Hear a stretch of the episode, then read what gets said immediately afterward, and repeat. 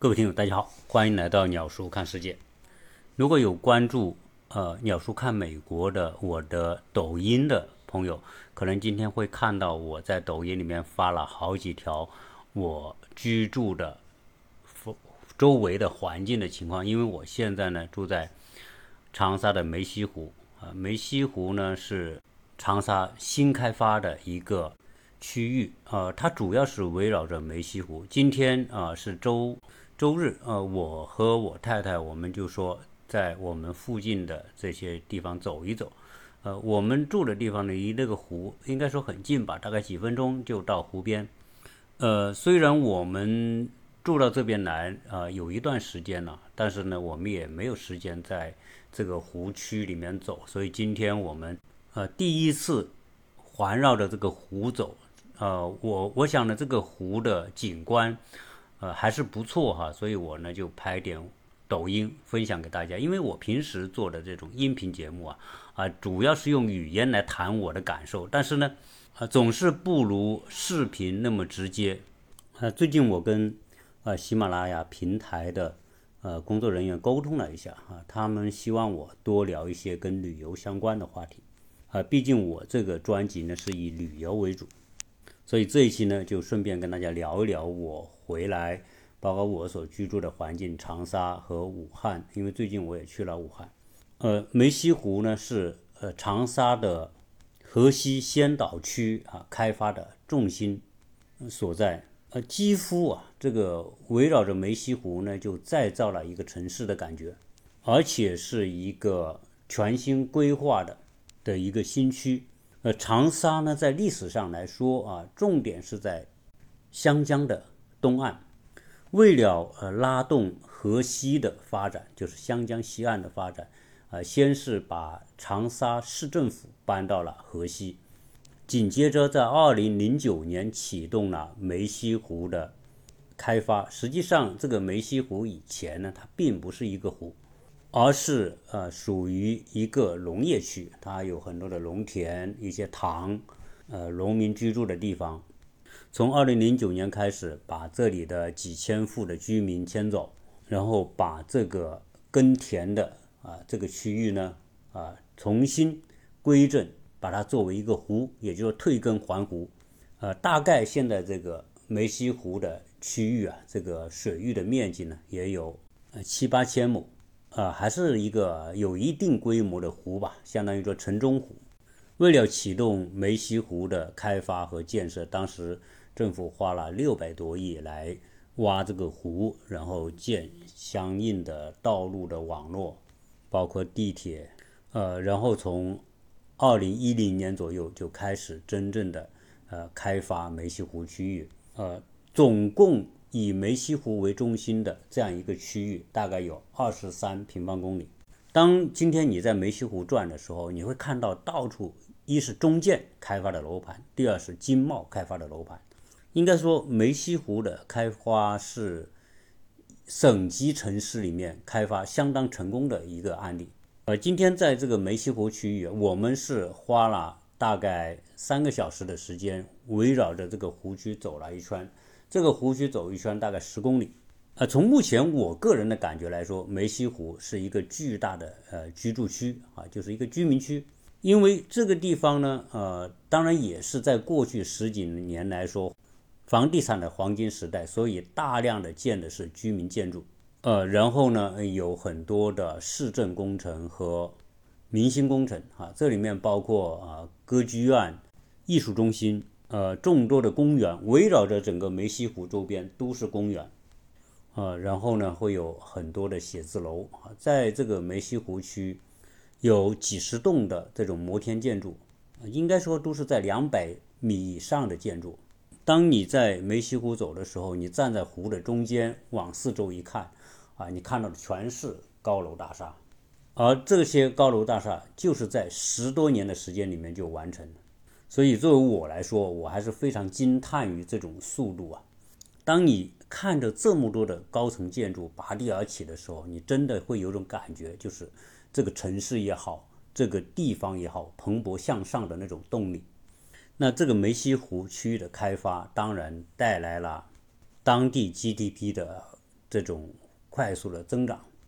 几乎可以说以梅溪湖为中心。梅溪湖当然作为一个城市来说，它并不是很大，但是它能够拉动整个区域的这种建设和规划，而且成千上万栋高层建筑围绕着这个湖，可见这种以一个项目以一个湖为卖点，把它打造成一个新城。这种开发模式，不光是湖南有，长沙有啊，很多很多城市都有这种模式啊。这种方式啊，在在美国是绝对不太容易看到的。当然，这也是中国的发展红利的一部分。只要政府要开发某个地方，那可能带来成千上万的就业机会，带来巨额的 GDP 的这种增长啊，带来围绕着这个开发所需要的各种配套设施。酒店、宾馆，各种各样的服务业，加上无数的街边小店，从而构成一个新的城市生态。所以这种开发模式啊，啊，有点像雄安新区嘛，哈。那当然，那个雄安新区的这种开发的力度和层次，那比我们今天所看到梅溪湖那要高很多了。毕竟那是属于面向国家未来一千年的一种规划。但是梅溪湖它可以说是一个缩影。就是中国，呃，当代城市扩张的一个缩影。由于整个湖区实际上就是一个巨大的公园，呃，而且呢，呃，围绕着湖的边缘都修了各种各样的道路，都是步行道或者骑自行车的道。那从而呢，呃，一到节假日啊，那就很多的人会来到这个湖区。那有很多人不一定是住在湖区，可能是住在其他地方，就知道梅溪湖这个。环境不错，所以有可能开着车，然后停在路边，大家来享受这个湖区公园所带来的各种舒适的环境。所以你又会看到什么呢？啊，这个规划和现实之间有产生巨大的距离，因为我们的这种民间的私家车数量巨大，那很多人不是住在这个区域的，他会开着车来，那会发现没地方停车。所以呢，很多的道路就变成了停车场。所以关于这个，我在前几期，呃，我我个人的的观察，这中国啊这种城市的密集度太高，以及停车不方便，是中国城市所面临的一个共同的问题。那由于呃梅溪湖这个区域，呃成千上万栋的建筑密集的聚集在这个地方啊，所以会导致什么？这个这个区域交通。在一些高峰期特别的拥挤，呃，另外一个呢，关于呃长沙的房价哈，我想很多人都会觉得很奇怪。长沙是一个发展不错的城市，湖南的经济发展的也不错，呃，长沙的 GDP 在全中国的城市里面大概排到第十五、十六，呃，但是呃长沙的房价一直是比较低的，这低到什么程度呢？现在长沙的很多的房子大概是在一万到两万之间。呃，更多的普通的居民住宅是在一万到一万五居多，二手房价也是在一万到一万五之间。呃，作为一个省会城市，而且是经济蓬勃向上发展的城市，这么低的房价，哈，这个是很多人想象不到的。那如果你要看看那个远海的地方，你比如说北上广深，呃，那这些房价那就没法比了。深圳十几万、二十几万一平米的，那。如果放在长沙的一个零头都不够，那从这个角度来说，长沙为什么能控制这么好？当然这里面有很多原因，我就不去探究啊。总之是政府在控制房价上面是花了很大的力气，呃，把房价控制到这个程度。当然，很多在长沙炒楼的人可能就未必能赚到多少钱。可能我记得当初我们在五六年之前吧，梅溪湖在开发过程当中，我们来看过很多的。呃，二线湖区湖区的二线的这种不是靠湖边的，啊，大概离湖有个一百多米的这样一些居民楼呢，那些高层建筑的房子大概也就是五千左右一平米，那是非常的便宜。买一个两居室的房子或者三居室三居室的房子，也就是那么五六十万而已，而且当时还没人买。那即便到现在一万多，当然这是政府控制一万多，它也没有涨多少。你要和深圳和北京、上海比，那真的是这种涨的幅度啊，是非常的有限。所以当初很多炒房团来长沙炒楼啊，想赚多少钱是不太容易的。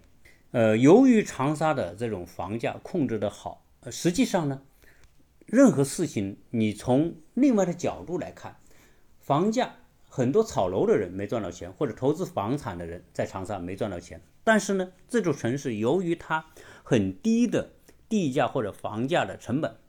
控制，使得今天长沙变成一个可能很有后劲的城市。这个就自然不用讲啊，因为有很多的大城市，比如在深圳的、在东莞的、在啊珠海这些大公司，房价涨得太快，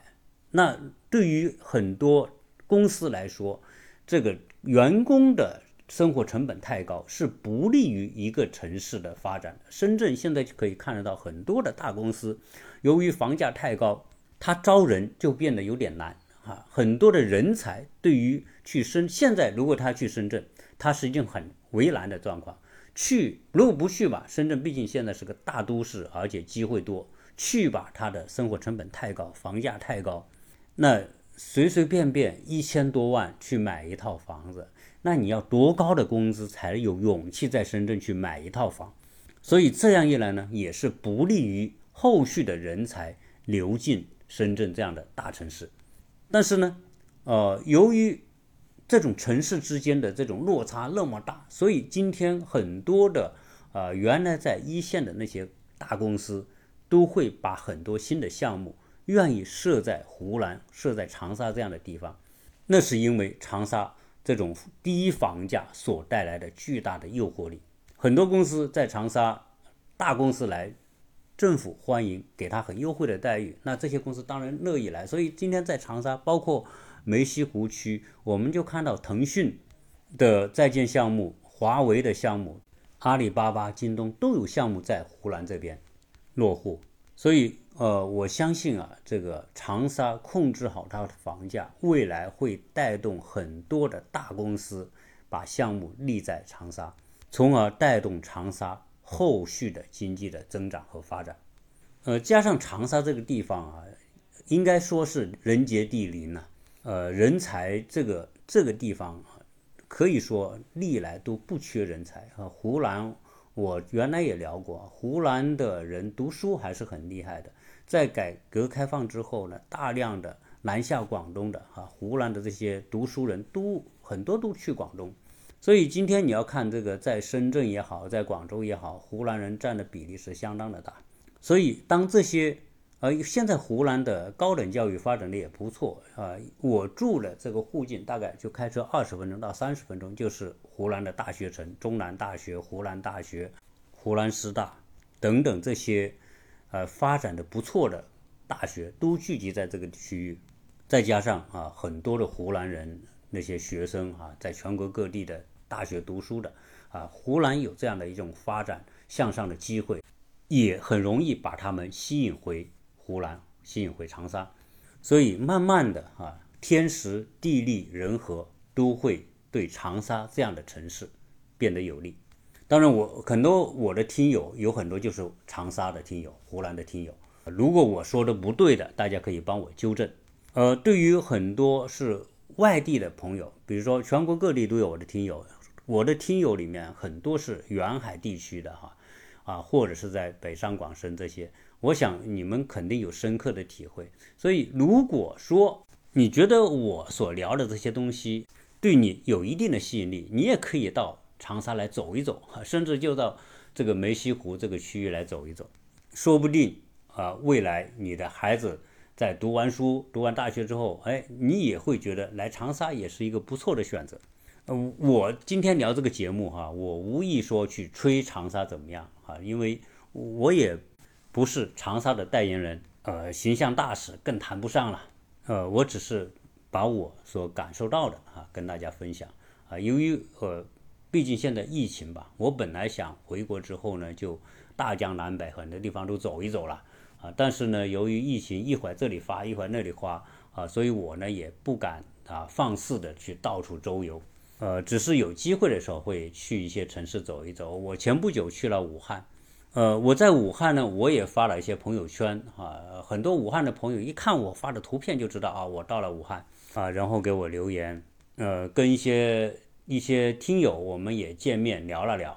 那相比之下呢，武汉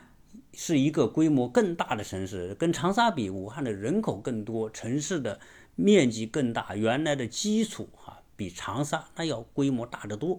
所以这一次我到武汉的时候，我发现武汉真的有巨大的变化，不仅是从城市的体量、规格、城市的开发的层次，我觉得都具有中国超一流大城市的潜质。啊，加上湖北这个这些年的产业发展，特别是一些高科技产业，它慢慢的聚集了它的优势。比如说武汉的光谷就在全国特别有名。所以，武汉作为中国最中心的城市，当然，这个最中心就是从地域来说，那武汉毫无疑问是最中心的城市。呃，除了它历史上就是九省通衢，呃，不仅是在呃铁路它是中心，比如说啊南北的京九铁路的中心，然后长江它也是一个中心。那随着这些年高铁的线路、高速公路、航道，在中国，没有第二个城市在这种交通的格局上具有武汉这样一种天然的优势。呃，武汉加上它是一个著名的大学城啊，武汉的大学城，这个大学的规模比长沙更多啊，呃，然后呢，大学生人数也多，所以人才的储备也就足够。呃，加上啊，武汉本身就是一个基础非常好的工业城市。所以这种种因素令到武汉这几年真的是有翻天覆地的变化啊，城市啊格局非常的气派，呃，然后呢，城市的很多细节，城市的管理啊，我我是我也恰巧呢到了这个武汉啊，长江的两岸，两岸的这种景观规划、公园规划也是做得非常的漂亮。呃，我中国的发展啊，最早是从沿海地方哈，当然最早是从广东开始，邓小平的改革开放、特区的设立，呃，从香港作为一个门户，将很多外来的技术、资金、项目啊，经由香港啊，慢慢的吸引到广东，再从广东向内地扩展啊，接着呢，福建啊，作为台湾的邻近的区域，又将台湾的很多的。啊，企业吸引过来啊，慢慢的，整个东南沿海、东部沿海都发展起来，因为面向日本、面向韩国，所以中国真正第一波发展确实在沿海的这些城市和省份。呃，华中五省一直以来都比沿海的地方要慢一拍或者半拍。当然，这是中国由于地域辽阔啊，呃，中国。有一个几十年的这种回旋的空间。当广东发展的时候呢，像华中这些省份经济发展的会慢，但是呢，华中这些省份向沿海输出了大量的人才，很多大学生毕业之后，由于自己的省份发展的慢，所以他们就会到沿海，到广东、福建、浙江、江苏、上海等等。除了人才输出之外呢，华中这些省份也向远海输送了大量的农民工。今天我们说，经过四十年的发展，远海的地方已经发展的相当的不错了。哈，远海这些很多省份呢，任何一个省份拎出来，放在国际上去比，都有可能排在前二十名。当然啊，这些远海的改革发展的红利，慢慢的也到了一个瓶颈期，因此很。多的企业，很多的资本开始瞄准中国的腹地，所以华中五省在最近这几年发展的很快。我们看到，除了我所在的湖南这个省份，湖北发展的也很好，郑州、安徽发展的都相当的不错。呃，江西这几年也有不错的发展，所以中部的发展带来了中部这些城市的崛起。除了长沙。发展的相当不错之外，武汉当然也是发展的非常好，郑州、合肥都是属于后起之秀啊。我们看到过去这几年房子涨价涨得多的啊，增长快的是这些省份的大城市。所以说呢，呃，风水轮流转转吧。那现在啊，从沿海慢慢的，呃，由于呃，由于华华中五省它慢半拍，所以呢，导致他反反而有后发优势。很多人啊愿意回流啊，不管是人才啊，从远海有工作了十年、二十年有经验的，愿意回流到啊内陆的自己的省份啊，或者是那些劳动力愿意回流，哎，再加上这些省份的生活成本，特别是房价，相比于远海要低不少。因此，所以我们看到什么呢？看到很多人愿意回到自己的省份、自己的城市去寻找机会啊。所以这也带动了什么呢？带动了远海的资本开始关注华中地区。昨天，呃，有一些听友啊，在长沙马王堆，在我们的那个店里面经过的时候呢，看到我们橱窗里面有一匹马，这匹马是我彩绘的啊。可能因为我在以前呢，在我的朋友圈里面分享过我在美国画的那种马，所以。呃，有些我的听友看到这匹马就想到是不是鸟叔，所以他们就到我们那个店去问，哎，这是不是鸟叔画的？正好我们店里的人在，他说是的，啊，所以很多呃听友很热情啊，说哎呀，那希望跟我见面。正好我昨天呢也没在店里面哈，因为我那那个店是做建材、做瓷砖的哈。我原来在节目里面也说过，我我们在长沙做瓷砖的销售啊，我们是做代理啊，啊，那我们做了有。啊，二十多年，那现在呢？展厅放在马王堆，呃，正巧被我们的听友看到，所以有听友说：“哎呀，希望能跟我见面聊一聊，大家有种亲切感。为什么？因为有说我听了鸟叔节目两年、三年，呃，不知道啊，没有跟真人接触过啊，希望有机会接触。所以我想呢，啊，正好我回到长沙还是有时间的，所以呢，如果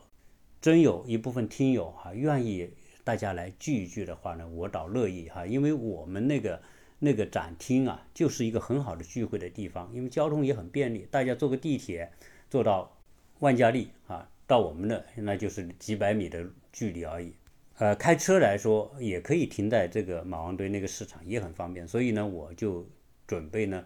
啊，对于这些需要一起来碰一碰的听友呢，我们可以哎来预约个时间。啊，当然现在我不知道，因为每个人时间都不一样啊。如果是大家有这样一种愿望，特别是在长沙地区的听友，呃，大家可以跟 Joy 去联系，或者你在喜马拉雅的留言里面来报名吧。你就说啊，我是长沙的，我我希望参加这个聚会，啊，听友大家见面，然后在节目后面的私信啊，大家找到这个喜马拉雅的私信，啊，你在私信里面。你可以跟我联系，可以把你的联系方式告诉我。那我这边呢会让人来组织一下，因为我毕竟我在长沙嘛，那我组织这样的聚会就变得啊有条件。但是我到了别的城市我就没办法。所以有很多听友说啊，你到了哪个城市是不是可以组织聚一聚？那我说我实在没这个能力，因为在别的城市呢我也没什么条件，不是我的主场啊。但是在长沙没有问题。所以啊，想要参加聚会的听友呢，啊，就在喜马拉雅的这个私信里面跟我们留言，然后我们会选择一个时间啊，可能是在周末啊或者什么时间，总之肯定不是大家上班的时间吧，或者我们可以选择一个晚上，因为不管你怎么样，晚上大家还是有时间嘛，我们可以在我们的展厅来搞一个美国午夜茶。呃，原来我们有一个长沙听友群，哈，我我们也会在长沙听友群里面呢跟大家沟通。呃，同时，呃，我在这里也做个预告，今天晚上的八点半呢，我是有一个直播，呃，直播的话题当然是一些啊现在非常热点的一些题目吧。我也在我的直播预告里面告诉了大家我们直播的内容，如果有兴趣呢，大家可以在今天晚上的八点半。来到鸟叔的直播间，希望大家可以带着更多的问题，带着自己的观点、自己的看法来分享给更多的听友。那我们期期待今天晚上八点半在直播间见面。这期就跟大家聊这么多，谢谢大家。